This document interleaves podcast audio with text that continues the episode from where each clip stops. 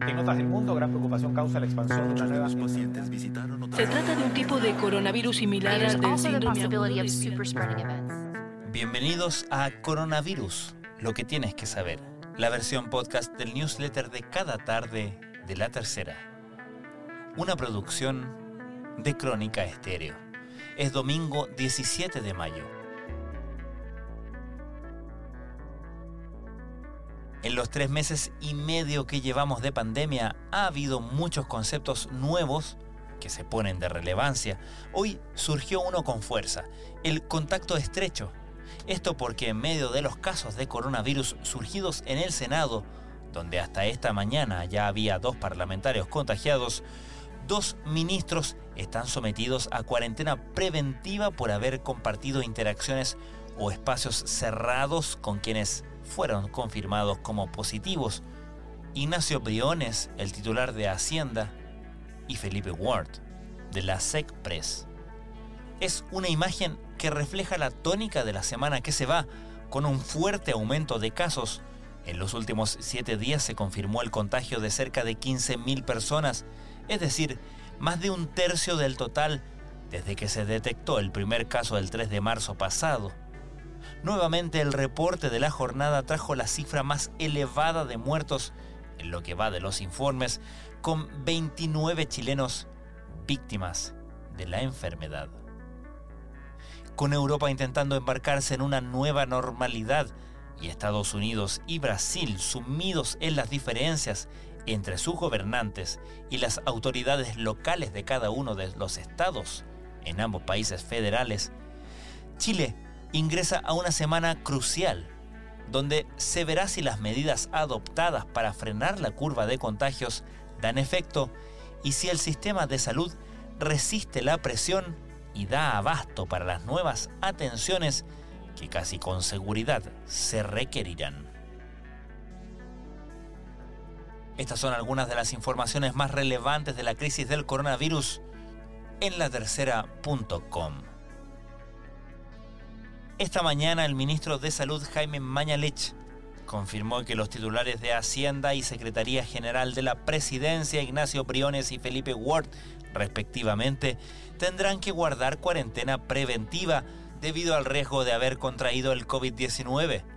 Sin embargo, ambos continuarán trabajando desde sus hogares. Mañalich fue consultado respecto de la decisión debido a que ambos secretarios de Estado mantuvieron contacto en reuniones con los senadores detectados positivos por el coronavirus, Rabindranath Quinteros del PS y Jorge Pizarro de la DC, quienes son los primeros congresistas contagiados por el virus. A mediados de marzo pasado, Chile entró a la fase 4 de la pandemia por COVID-19, por lo que días después, la cartera de salud publicó un protocolo de acción con recomendaciones para evitar la propagación del virus.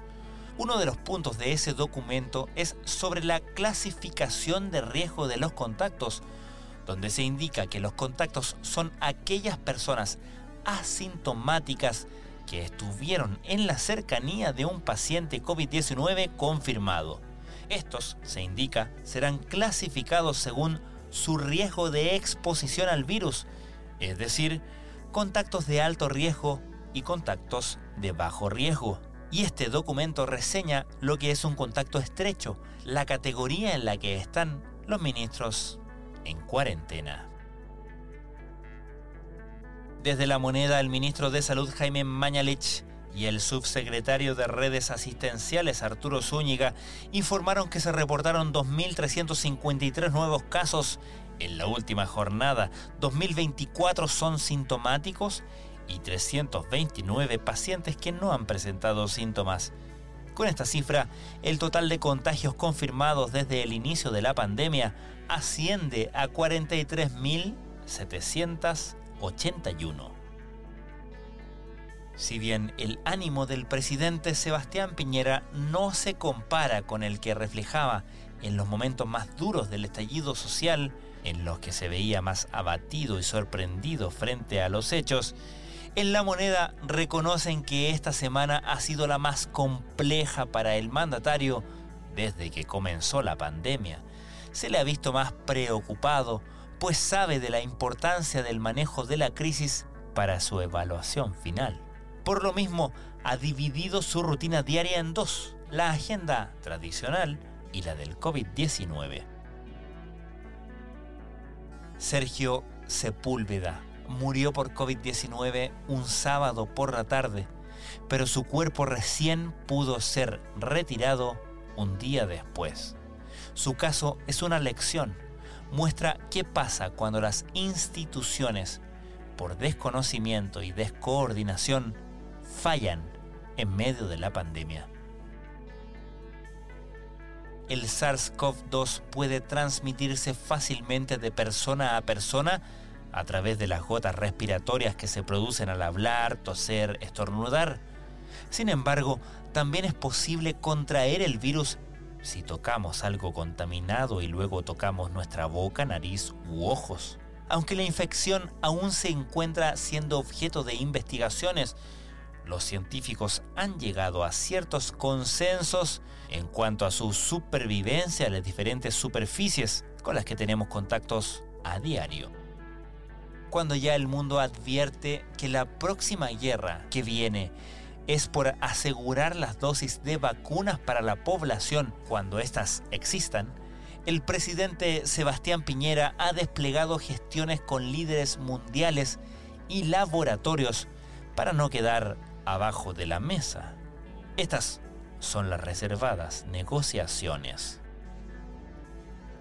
Esto fue Coronavirus, lo que tienes que saber, la versión podcast del newsletter de cada tarde de la tercera. La redacción es de Sebastián Rivas. La producción de Crónica Estéreo. Soy Francisco Aravena. Que tengan muy buenas noches.